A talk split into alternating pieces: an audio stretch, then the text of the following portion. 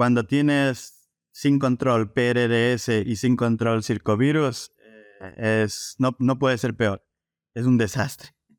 Y tuvimos unos clientes con eso y, comenzamos a recibir comentarios de que hay más casos de circovirus, que las vacunas no están funcionando y no era una vacuna específica.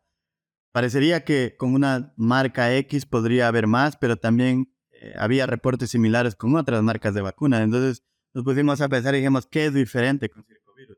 Y dijimos, ok, creamos una herramienta que nos permita poder muestrear desde la granja de madres con los fluidos procesales, podamos seguir ese mismo grupo o cohort a través del tiempo. Le tomamos fluidos orales en, el sitio 2, luego le tomamos fluidos orales en el sitio 3, y cuando tengamos toda esa información, más la mortalidad y el desperdicio, podemos decir cuál es el, qué está pasando hoy por hoy con circovirus acá en Ontario especialmente.